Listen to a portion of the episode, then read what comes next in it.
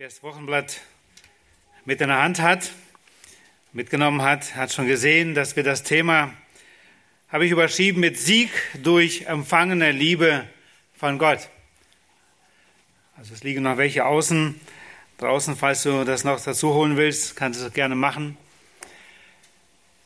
Sieg durch empfangene Liebe von Gott. Das ist mein großer Wunsch heute für uns, dass wir den Wert, den Wort des des Wortes Gottes noch mehr erkennen, dass wir uns erfreuen über Gottes Wort. Und mein großer Wunsch ist, dass wir es weiter lernen, auch zu prüfen, das, was wir hören. Auch selbst das, was ich heute hier sage, dürfen wir, und ich wünsche, dass ihr es alle selbst zu Hause auch nach, im Nachhinein noch weiter prüft. Und dass wir es grundsätzlich so tun, weil es kann passieren, dass wir Menschen auch was anderes sagen, was in der Schrift steht. Und unser heutiger Text wird es uns heute sehr deutlich zeigen. Die Bergpredigt, Matthäus 5 bis 7, da sind wir noch. Wir gehen auch hier nach der Reihe und wir sind heute bei Kapitel 5, den letzten Abschnitt, Verse 38 bis 49 angekommen. Das ist eines der wichtigsten und bewährtesten Predigten. Und kein Wunder, denn diese Worte hat unser Herr Jesus selbst gesprochen. Es ist eine sehr bekannte Predigt. Und die längste, die uns so erhalten geblieben ist und so aufgeschrieben ist im Wort Gottes. Welch einen gewaltigen Einfluss hätte die Gemeinde Jesu auf die ungläubige Welt, wenn wir als Christen wirklich nach diesen Grundsätzen, nach diesen Prinzipien unser Leben wirklich ausrichten würden? Das ist die große Frage. Weil Jesus zeigt in seiner Predigt die Werte, die Maßstäbe seiner Kinder, derer, die in sein Reich kommen und die in seinem Reich gelten. Jesus verwarf die Überlieferungen der Pharisäer und ihre Praktiken. Sie waren nämlich auch dabei, als Jesus diese Bergpredigt hielt. Und sie waren auch diejenigen, die eigentlich ja die Wahrheit Gottes Wort überbrachten an das Volk. Und Jesus verwarf aber ihre Überlieferungen. Und sechsmal lesen wir in diesem Kapitel 5, wie Jesus ganz konkret bestimmte Dinge aufgreift und auch sie mit Namen benennt. Und die Frage ist natürlich, fällt es uns als Bibelleser wirklich auf? Was ist dann das, was Jesus auch hier anprangert an den Pharisäern und Schriftgelehrten. Jesus sagte erst, was die Pharisäer und die Schriftgelehrten den Menschen sagten und führte dann aus, was Gott im Gegensatz dazu eigentlich mit dem Gesetz bezweckte. Jesus erläutert, erläutert damit die Aussagen aus der Schrift, was Gott wirklich gemeint hat und nicht, was die schriftgelehrten Pharisäer gelehrt haben. Und Jesus muss sie hart angreifen. Im Vers 20 in diesem Kapitel 5 heißt es, und das ist ein wichtiger Vers und der ganze Bergpredigt, dass die Gerechtigkeit der Pharisäer nicht ausreiche, um in das kommende Gottesreich zu gelangen. Und da heißt es, ich lese im gesamten predige ich heute aus der Elberfelder Übersetzung. Denn ich sage euch, wenn nicht eure Gerechtigkeit, die der Schriftgelehrten Pharisäer weit übertrifft, so werdet ihr keinesfalls in das Reich der Himmel hineinkommen. Es ist doch so wichtig für uns alle, hoffe ich, und nicht nur für uns, sondern auch selbst für unsere Kinder und Enkelkinder, für unsere Verwandten und Freunde, dass sie alle mal in das Reich Gottes kommen. Jesus sagt hier sehr deutlich, wenn eure Gerechtigkeit, die der Schriftgelehrten und Pharisäer nicht weit übertrifft, keine Chance. Und sie waren ja die geistliche Elite damals. Jesus ruft seine Jünger zu einer radikaleren Gottesfurcht als die der Pharisäer auf, die ihr Augenmerk hauptsächlich auf den äußeren Gehorsam richteten. Und unser Text, wie gesagt, Matthäus 5 ab Vers 38, lass uns ihn kurz lesen. Es ist, sind zwar elf Verse, aber wir werden uns immer wieder diesen Text anschauen und hoffen, dass wir einfach für uns ja, ihn beherzigen und einige Lektionen daraus lernen. Ihr habt gehört, dass gesagt ist, Auge um Auge und Zahn um Zahn. Ich aber sage euch, widersteht nicht dem Bösen, sondern wenn jemand dich auf deine rechte Backe schlagen will, wird dem biete auch die andere da.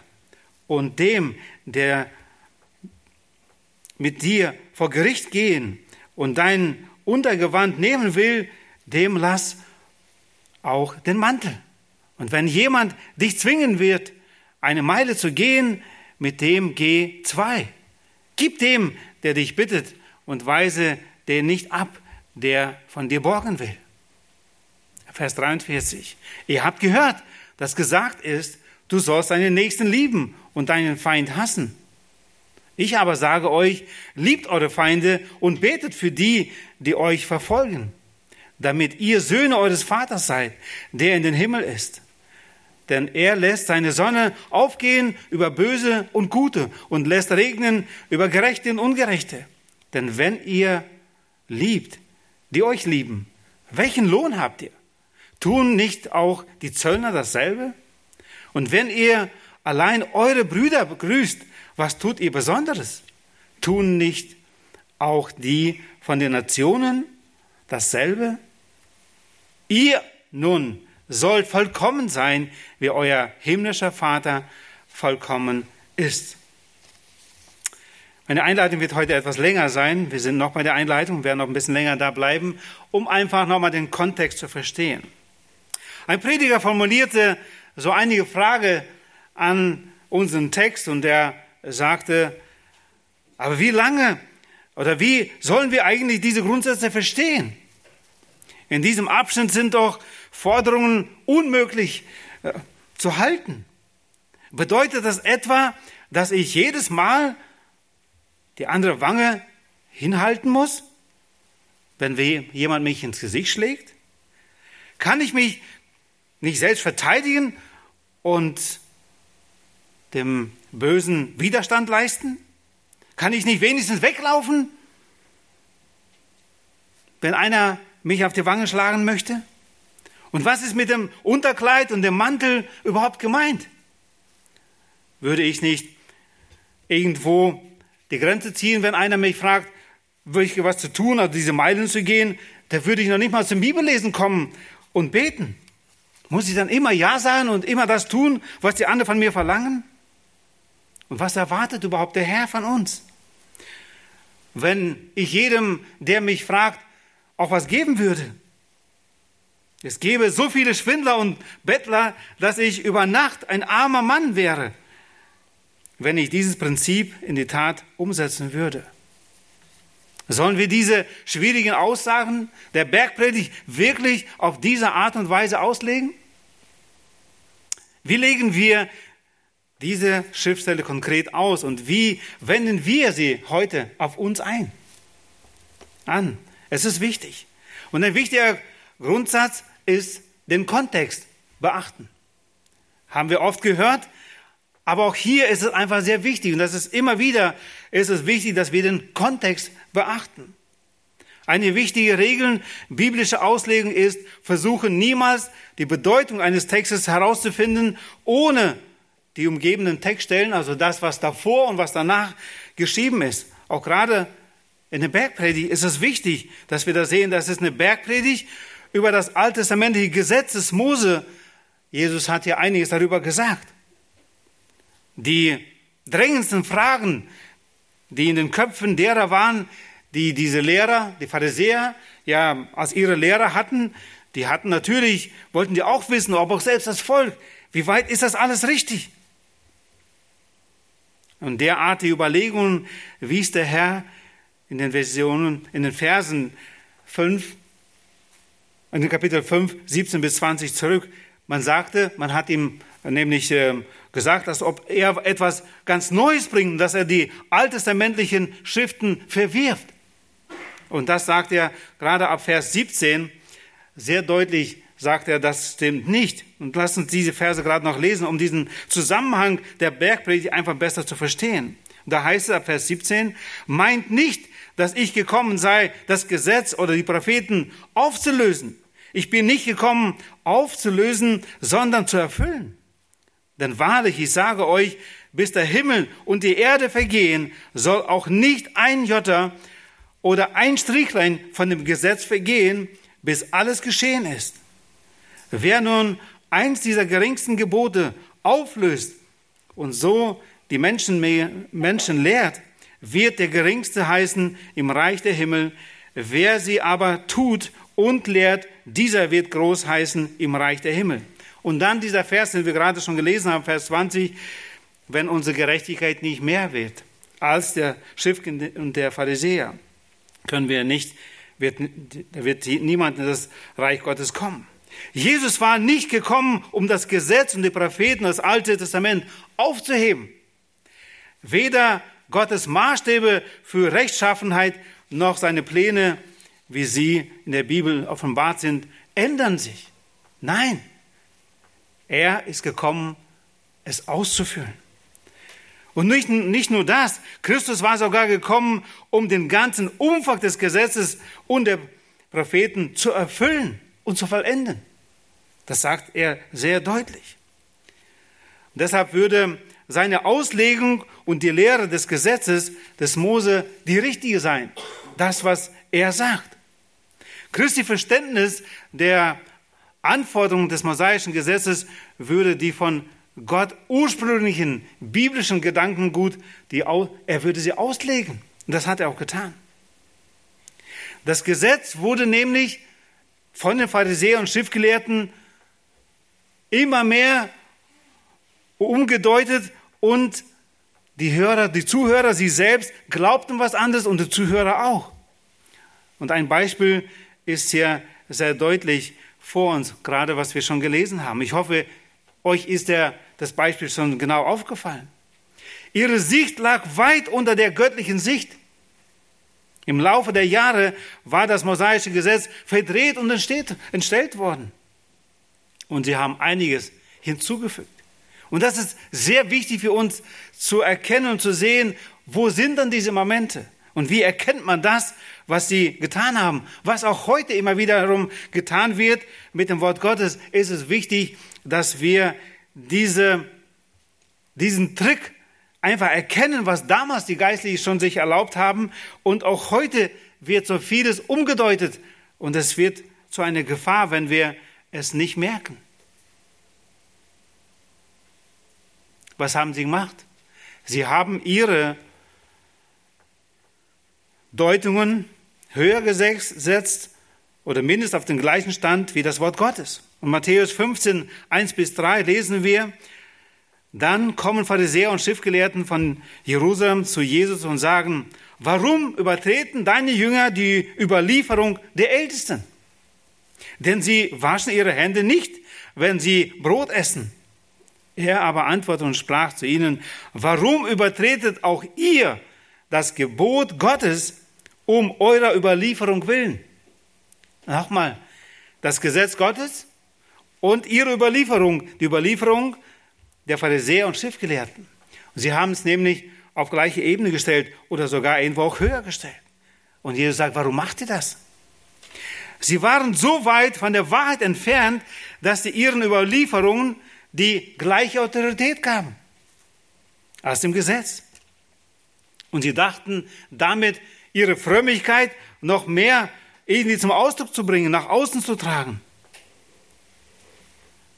Um diese falsche Auffassung richtig zu stellen, wählte, wie ich schon sagte, Jesus in diesem Kapitel in der Bergpredigt sechs Dinge, die er mit Namen nennt, um sie richtig zu stellen.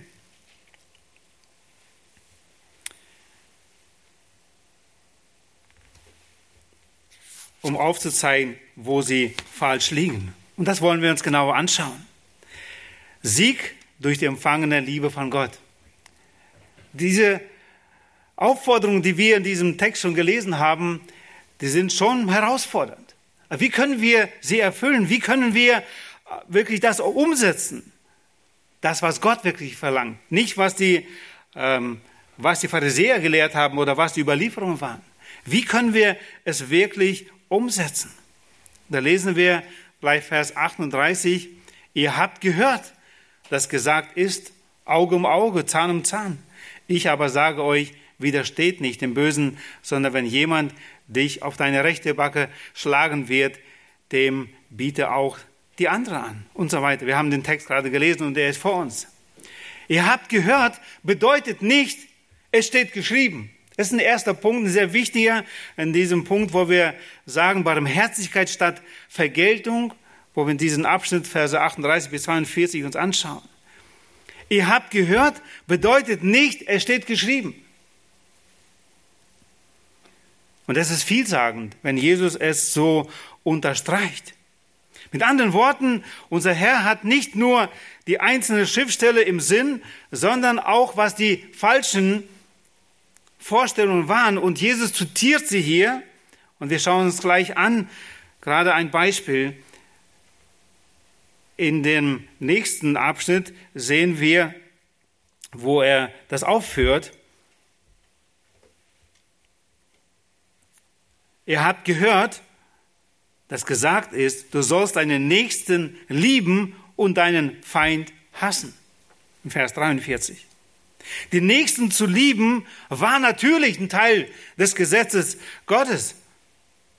Lesen wir in 3. Mose 19, Vers 18. Aber den Feind zu hassen stand natürlich nicht im Gesetz. Das haben die Pharisäer und Schriftgelehrten aber gelehrt. Warum?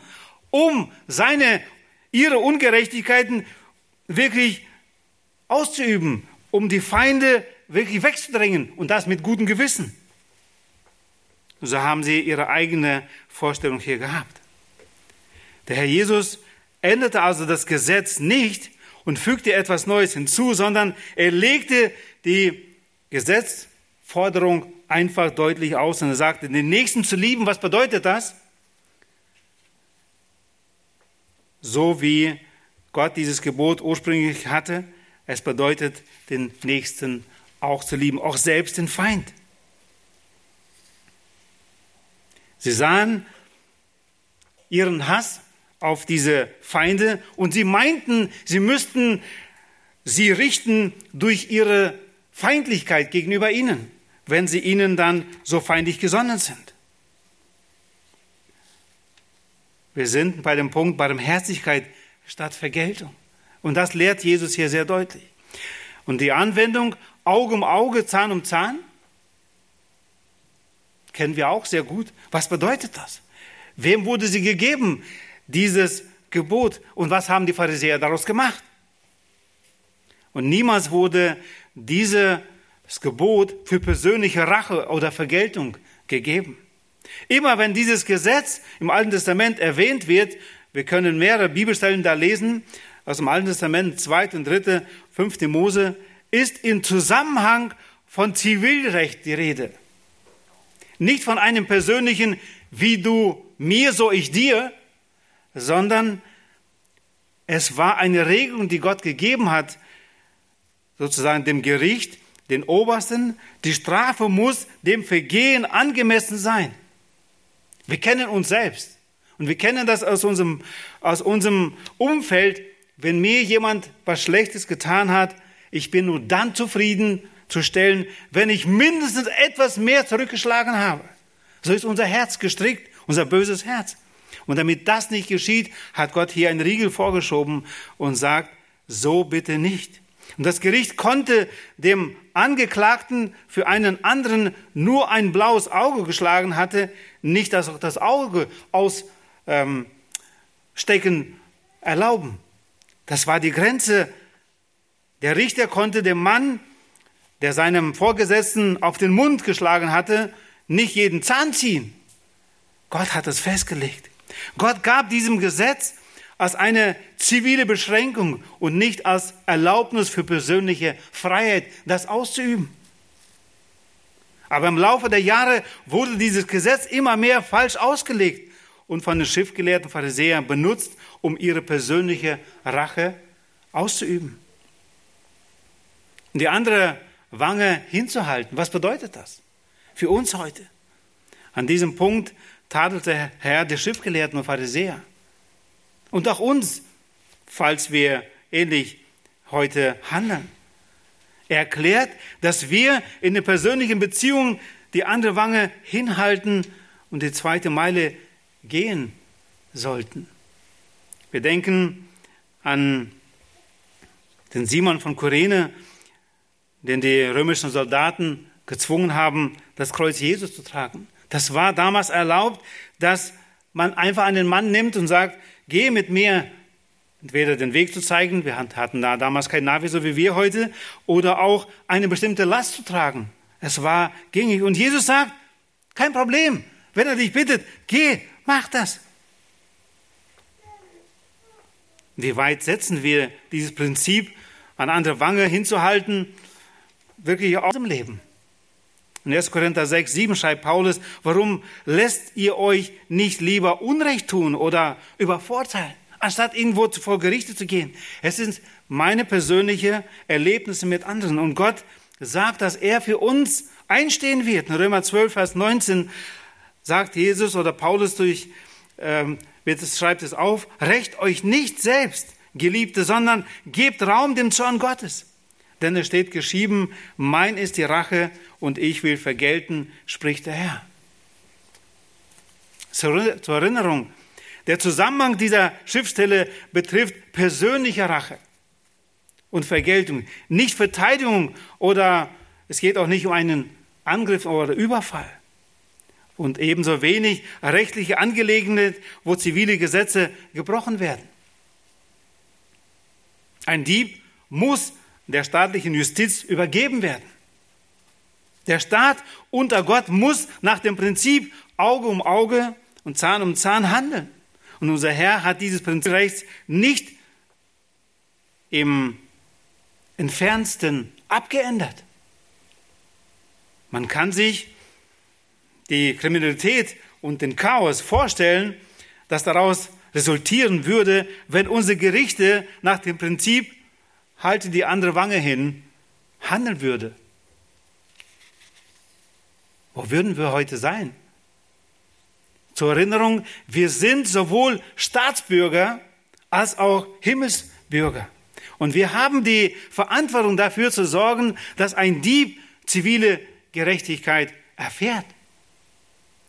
Wir wären dem Staat gegenüber unverantwortlich und in gleicher Weise würden wir Böses unterstützen, wenn wir einfach nach dem Motto Schwamm drüber handeln würden. Aber was ist, wenn jemand an meine Tür klopft und um eine Spende bittet?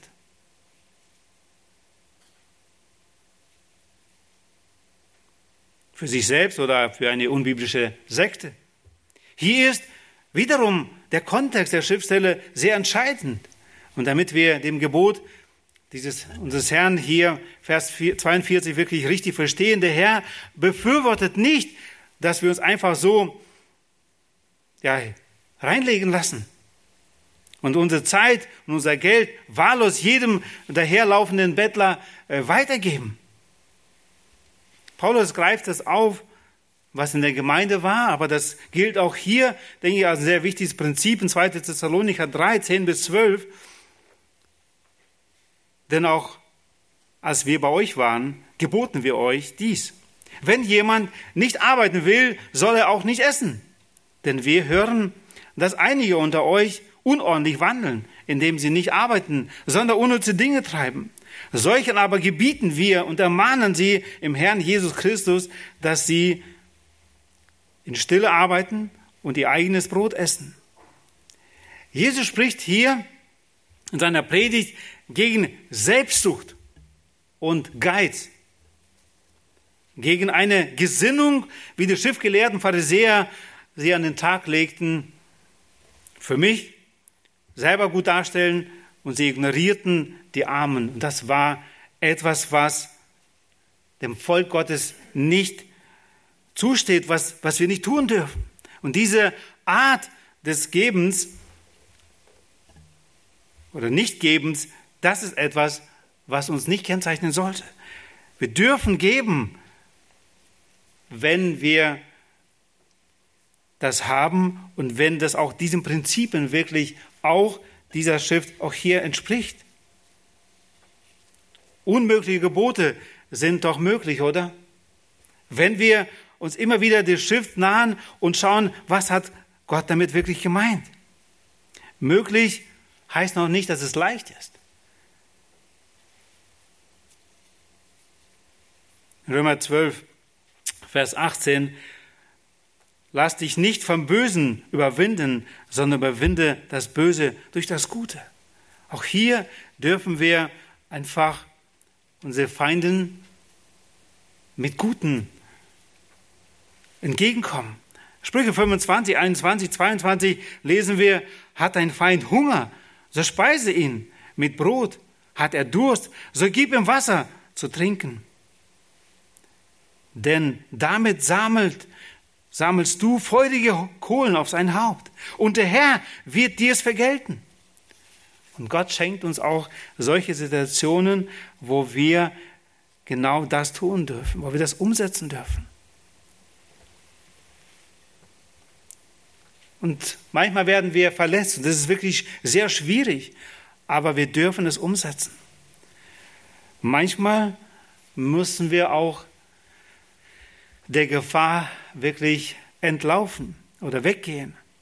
Als David seinerzeit zu Saul gerufen wurde und er da saß und ihm auf der Zither äh, spielte, als ein böser Geist über ihn kam, da gab es zwei Situationen und da gab es Situationen, wo Saul, als der böse Geist über ihm kam, ein Speer auf David zielte. Er blieb nicht einfach stehen und sagte, ja, ich, ich warte jetzt einfach ab. Nein, da lesen wir sehr deutlich, dass er entwich und ist auch nach, nachher sogar auch weggelaufen. Er hatte die Möglichkeit, Saul, der eigentlich verworfen war von Gott, auch an ihm sich zu rächen. Aber er sagt, nein, das tue ich nicht. Er hat das Gericht Gott überlassen. Und es wird immer wieder diese Grenzfälle geben, in denen wir Entscheidungen treffen, zu treffen haben, aber denken wir, Gnade ist etwas, was Gott und uns als seine Kinder ähm, charakterisieren sollte. Wir kommen zum nächsten Punkt, das ist die Nächstenliebe ganz praktisch. Verse 43 bis 47, wir haben gerade gesprochen über die Barmherzigkeit statt Vergeltung. Wir kommen zum zweiten Nächstenliebe ganz praktisch. Und da heißt es, ihr habt gehört, dass gesagt ist, du sollst deinen Nächsten lieben und deinen Feind hassen. Ich aber sage euch, liebt eure Feinde und betet für die, die euch verfolgen, damit ihr Söhne eures Vaters seid, der in den Himmel ist. Denn er lässt seine Sonne aufgehen über Böse und Gute und lässt regnen über Gerechte und Ungerechte. Denn wenn ihr liebt, die euch lieben, welchen Lohn habt ihr? Tun nicht auch die Zöllner dasselbe? Und wenn ihr allein eure Brüder grüßt, was tut ihr Besonderes? Tun nicht auch die von denen Nationen dasselbe? Wir haben schon gerade gesagt, dass dieser, diese Aussage nicht das, was in der, im Gesetz stand, sondern dieser zweite Satz, was die Schriftgelehrten und Pharisäer hinzugefügt haben und einen Feind hassen, nicht im Gesetz stand. 3. Mose 19, Vers 18, da heißt es nämlich, du sollst dich nicht rächen und den Kindern deines Volkes nicht nachtragen, nichts nachtragen und sollst deinen Nächsten lieben wie dich selbst. Ich bin der Herr. Die Frage, die wir uns stellen möchten, wen sehe ich vor mir, einen Feind oder den Nächsten? Wenn ich einen Menschen anschaue, wen sehe ich? Einen Feind oder einen Nächsten, den ich so begegnen soll, wie Jesus gerade gelehrt hat? Beginnen wir einfach, ganz einfach die Frage, wen siehst du da vor deinem inneren Augen, wenn du daran denkst, liebt deine Feinde? Hast du jemand im Auge? Gerade jetzt. Musst du an jemanden denken, der eventuell dein Feind ist? Jesus sagt, lieb deine Feinde. Und vielleicht würdest du jetzt antworten und sagen, ich komme eigentlich mit jedem gut aus. Ich war noch nie in eine Schlägerei verwickelt, ich habe keine Feinde. Okay, ich frage dann jetzt die anderen. Wie sieht es vor deinem inneren Auge aus? Den Chef oder den Lehrer, der dich bloßgestellt hat, den Arbeitskollegen, Nachbarn, Mitschülern, der dir einen guten Job, das Grundstück, einen Freund oder die Freundin vor der Nase weggeschnappt hat. Leute, die nicht zur gleichen Glaubensgemeinschaft dazugehören, wie es damals auch zur Zeit Jesu der Fall war. Saulus war einer der Verfolger eine bestimmte Zeit. Menschen, die dich vor langer Zeit einmal empfindlich verletzt haben. Vielleicht sind das sogar Menschen, die zu deiner Verwandtschaft oder Familie gehören. Feinde sind nicht nämlich gar immer unbedingt weit weg. Manchmal sind sie sehr nah. Welches Feindesbild haben wir vor unseren inneren Augen? Und die nächste Frage ist, wie sieht Gott diese Feinde, die du als Feinde benennst, wie sieht Gott diese Menschen? Gott sieht hier zuallererst ganz einfach einen Menschen, sein geliebtes Geschöpf, einen Menschen mit Bedürfnissen, abhängig von seiner Güte, von seiner Güte. Und darum lässt er die Sonne scheinen, wie wir gerade gelesen haben, und Regen fallen. Er versorgt sie. Alle. Sollten wir es Gott dann nicht nachahmen? Zuallererst nicht Freund und Feind im anderen zu sehen, sondern einen Nächsten, einen Mitmenschen? Das würde unsere Feindbilder ganz erheblich korrigieren.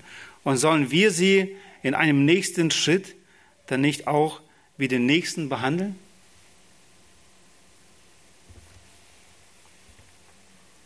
Auch selbst wenn es uns schwerfällt? Wir würden handeln wie Gott. Wohl bemerkt, dass Gott die Menschen zuerst als bedürftige Geschöpfe sieht. Heißt nicht, dass er alles gut heißt, was sie gerade tun, aber er liebt. Und er schenkt Regen und er sorgt für sie.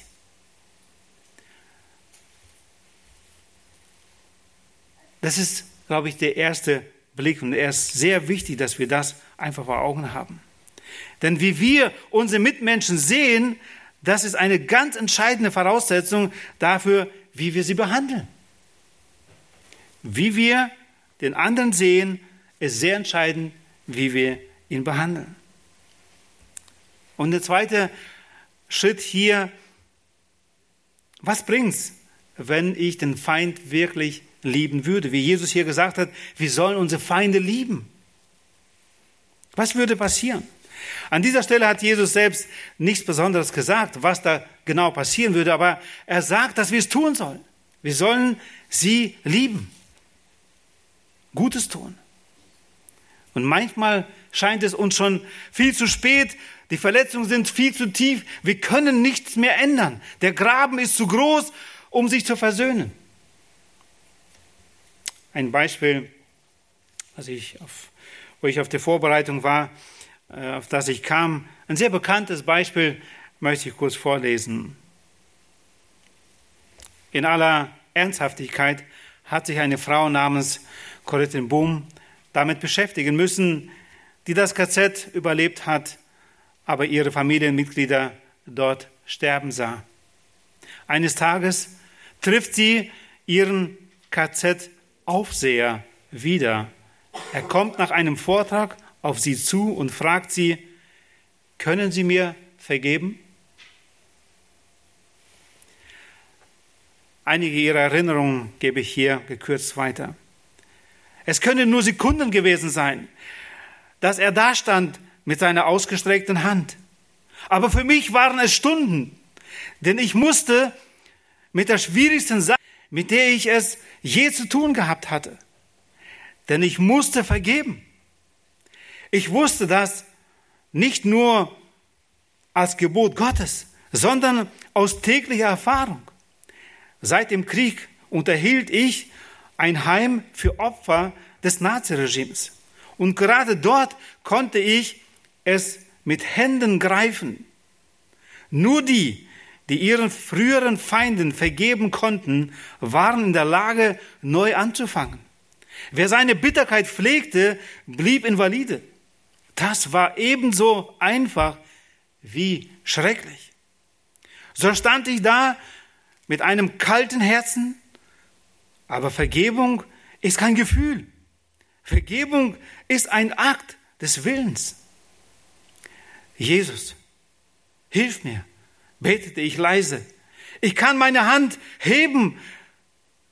Wenigstens das kann ich tun. Das Gefühl musst du dazu tun. Hölzern, mechanisch legte ich meine Hand in die ausgestreckte Hand des Mannes. Als ich das tat, geschah etwas Unglaubliches. Bewegung entstand in meiner Schulter, strömte in meinem Arm und sprang in die umschlossene Hand. Und dann schien diese heilende Wärme mein ganzes Sein zu durchfluten. Ich vergebe dir, Bruder, sagte ich von ganzem Herzen.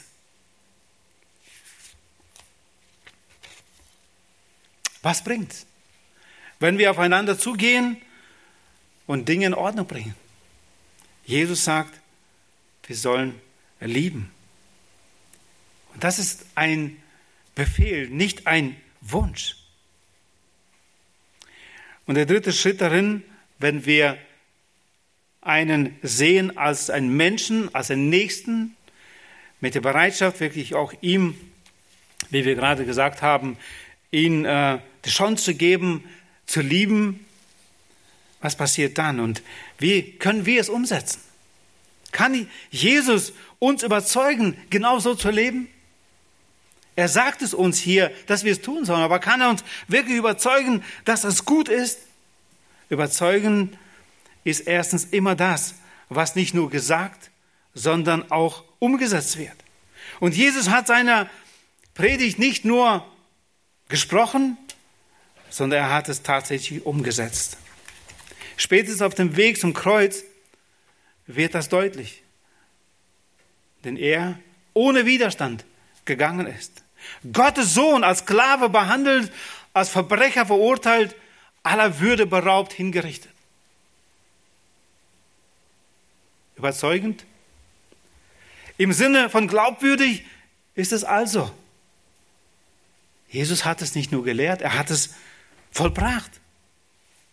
Diese Geschichte ist wirklich wahr.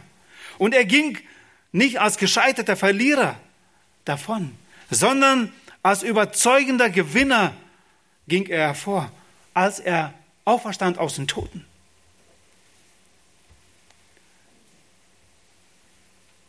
Es war nicht sofort zu sehen, dass Jesus als Gewinner hervorgehen wird, als er diesen Weg ging, der Schmach und des Spottes.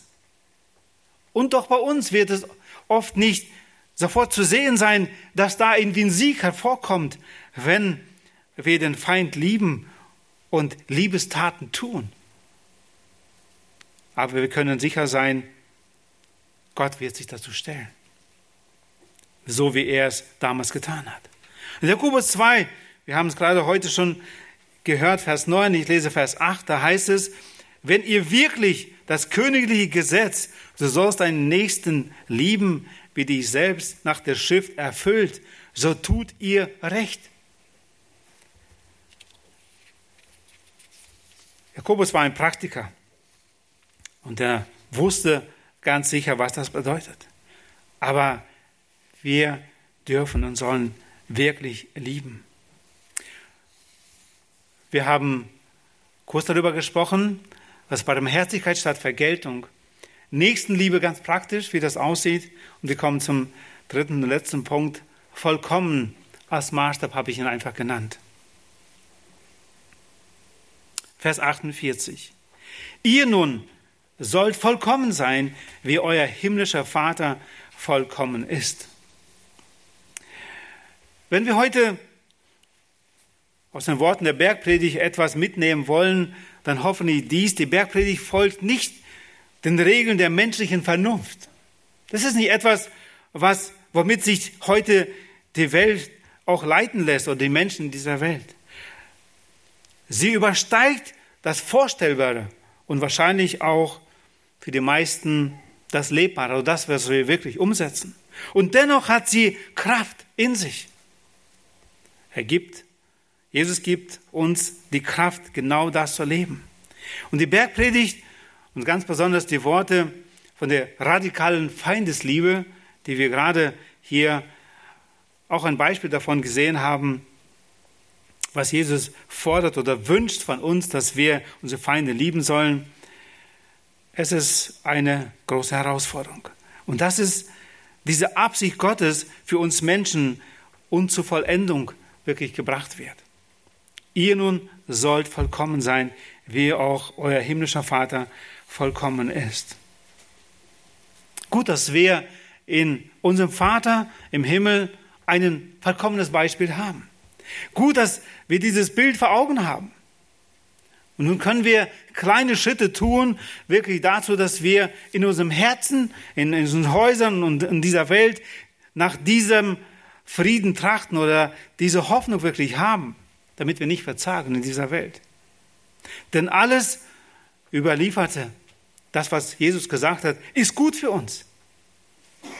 Diese Worte, ihr nun oder darum, wie es hier heißt, ist der letzte Vers in diesem Kapitel und auch an diesen, an diesen Abschnitt angebunden, ist nicht einfach so, glaube ich, geschrieben.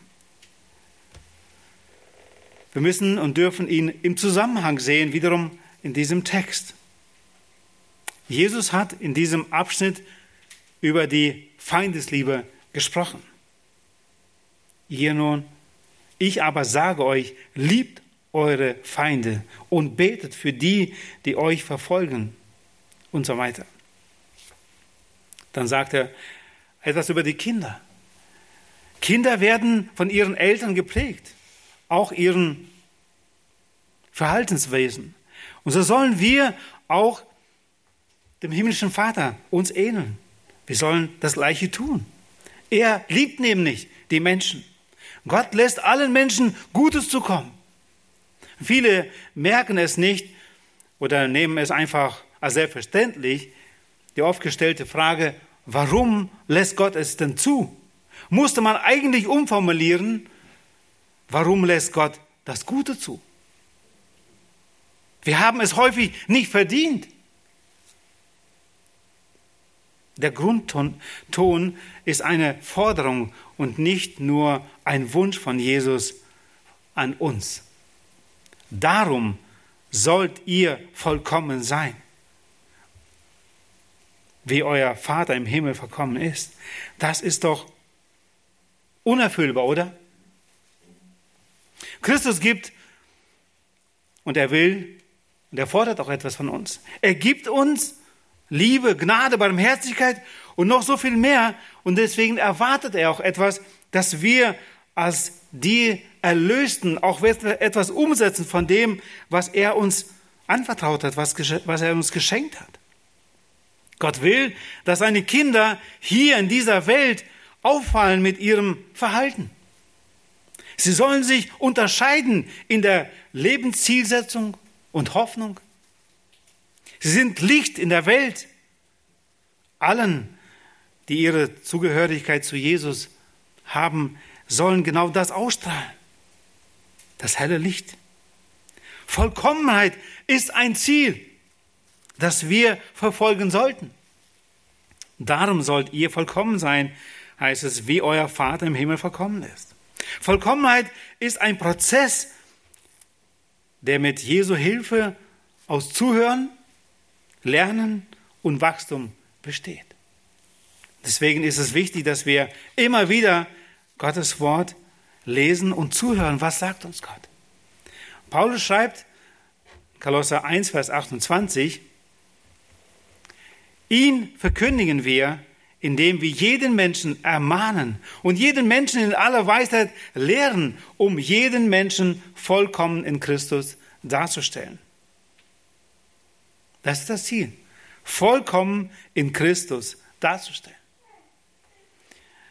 Und unser Vers hier, ihr nun soll vollkommen sein.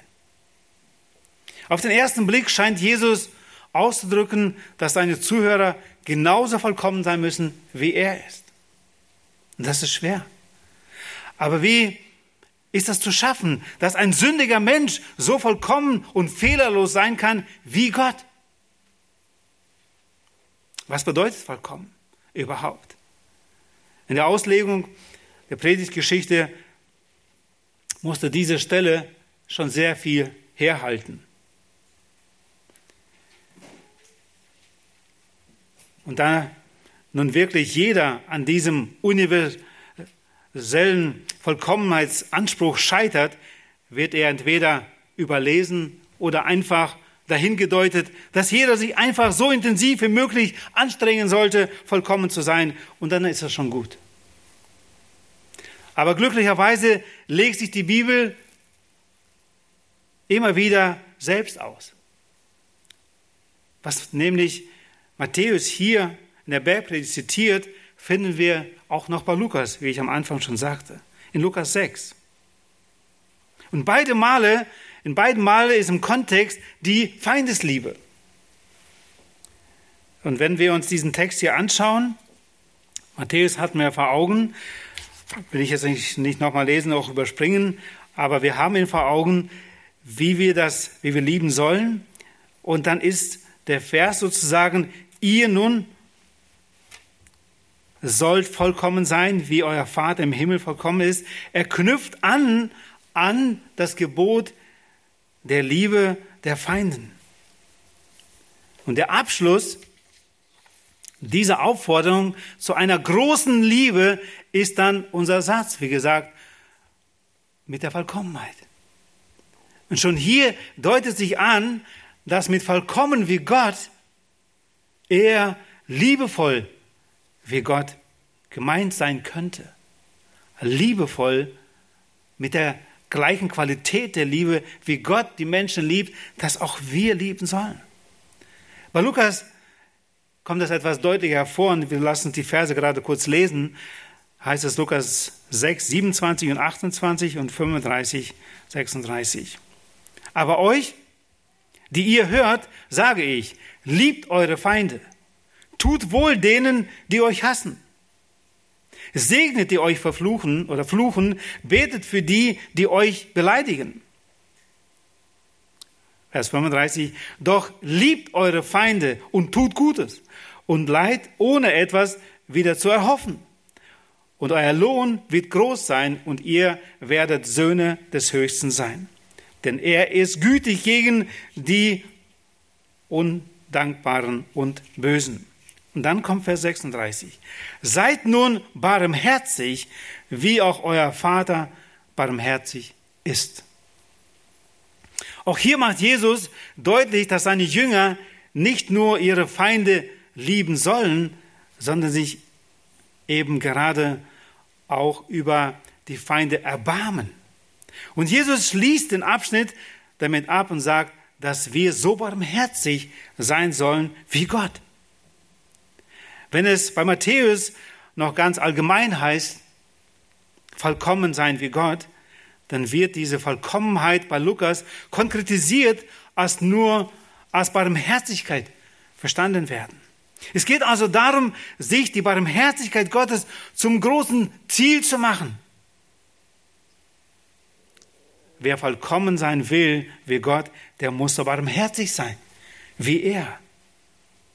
Und plötzlich ist das Streben nach Vollkommenheit nicht länger einfach eine Ungewissheit, wie, wie könnte ich das irgendwie erlangen, sondern die Anstrengung für den anderen, die Barmherzigkeit, die auf den anderen, den Nächsten und sogar auf den Feind gerichtet ist, das wird zu einem Ziel und Auftrag. Und das ist der Grundtenor der Reich Gottes Botschaft. Jesu immer wieder. Das ist auch der Dreh- und Angelpunkt unser Nachfolgen. Und die wunderbare Wahrheit des Evangeliums ist, dass Christus diesen Maßstab der Gerechtigkeit vollkommen erfüllt hat, die uns, den Glaubenden, zugerechnet wird. Wir können durch unsere Anstrengung niemals diese Vollkommenheit irgendwie erreichen. Aber sie wurde erwirkt am Kreuz auf Golgatha und wir haben sie geschenkt bekommen.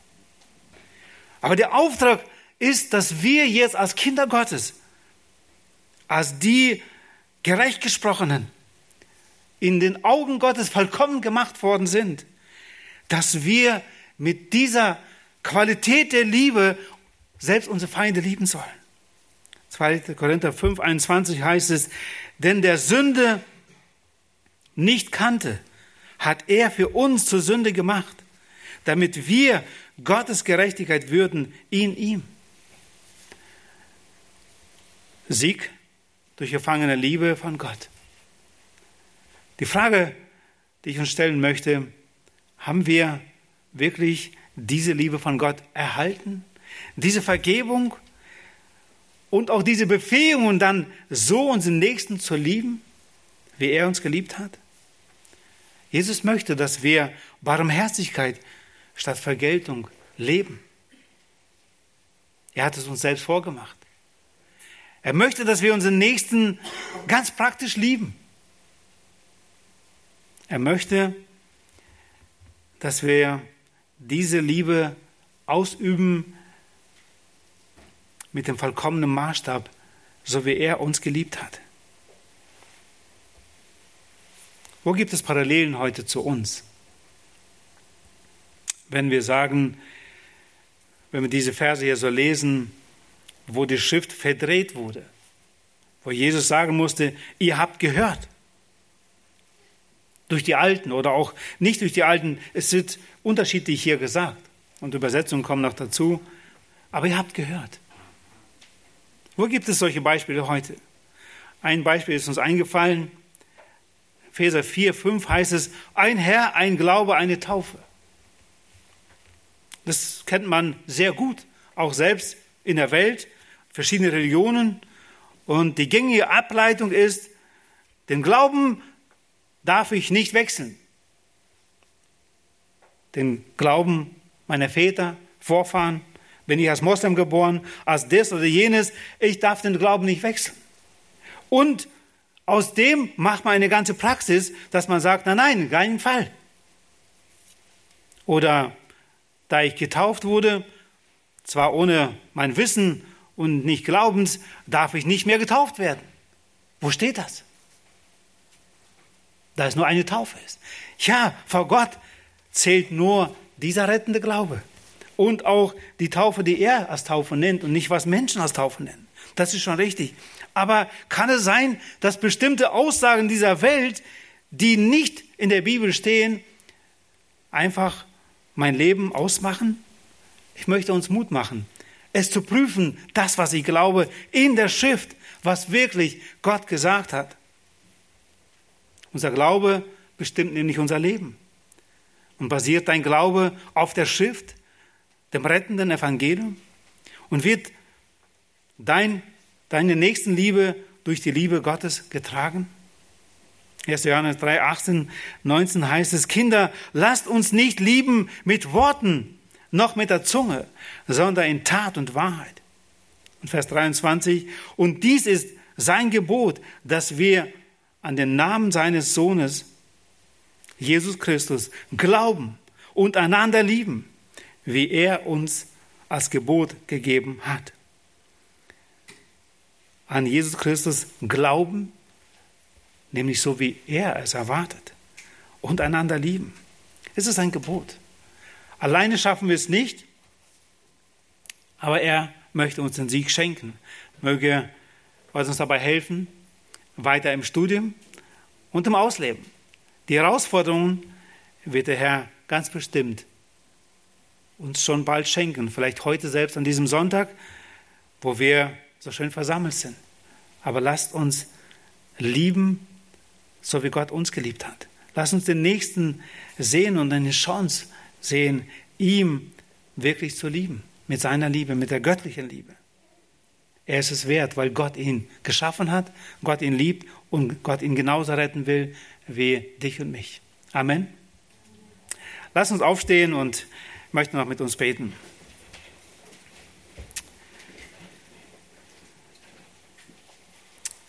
Herr Jesus Christus, hab herzlichen Dank, dass du seinerzeit dir kein Blatt vom Mund genommen hast. Du hast selbst die Pharisäer und Schriftgelehrten, damals die geistige Elite, hast du ermahnt hast sie korrigiert in ihrem Denken. Du hast sie auch geliebt. Und aus Liebe zu ihnen hast du ihnen die Wahrheit gesagt. Danke, dass viele von ihnen oder einige von ihnen auch zum Glauben, zum lebendigen Glauben kommen durften, auch selbst im Nachhinein. Dass wir das sehen dürfen, dass selbst diese Verblendung für dich nicht so groß ist, dass du da, selbst da retten möchtest. Danke, dass deine Liebe, deine Barmherzigkeit auch uns errettet hat. Danke, dass wir dir nicht gleichgültig waren. Und selbst da, wo wir Feinde noch waren, hast du das Erlösungswerk verbracht und du hast uns gerettet. Und du sprichst uns deine Liebe zu und du willst, dass wir deine Liebe erwidern, dem, dass wir sagen, ja, ich will dir folgen, ich will diese deine Liebe auch in Anspruch nehmen, dein Angebot der Vergebung. Herr, danke, dass du uns dabei helfen willst, wirklich auch Barmherzigkeit zu üben, den Nächsten zu lieben, dass wir das nicht aus unserer eigenen Kraft tun müssen, sondern dass du uns deine Kraft anbietest. Danke, dass du uns ein neues Herz geschenkt hast durch die Wiedergeburt, durch dein Wort Gottes, durch deinen Geist, das uns befähigt heute, den Nächsten zu lieben, ja selbst unsere Feinde. Hab Dank dafür. Herr, und wir wollen dich ehren, auch in der nächsten Zeit, durch das, dass wir nicht nur Hörer des Wortes sind, sondern dass wir es ganz praktisch leben. Bitte hilf uns dabei. Segne uns, Herr, und setz uns zum Segen für andere. In Jesu Namen, Vater. Amen.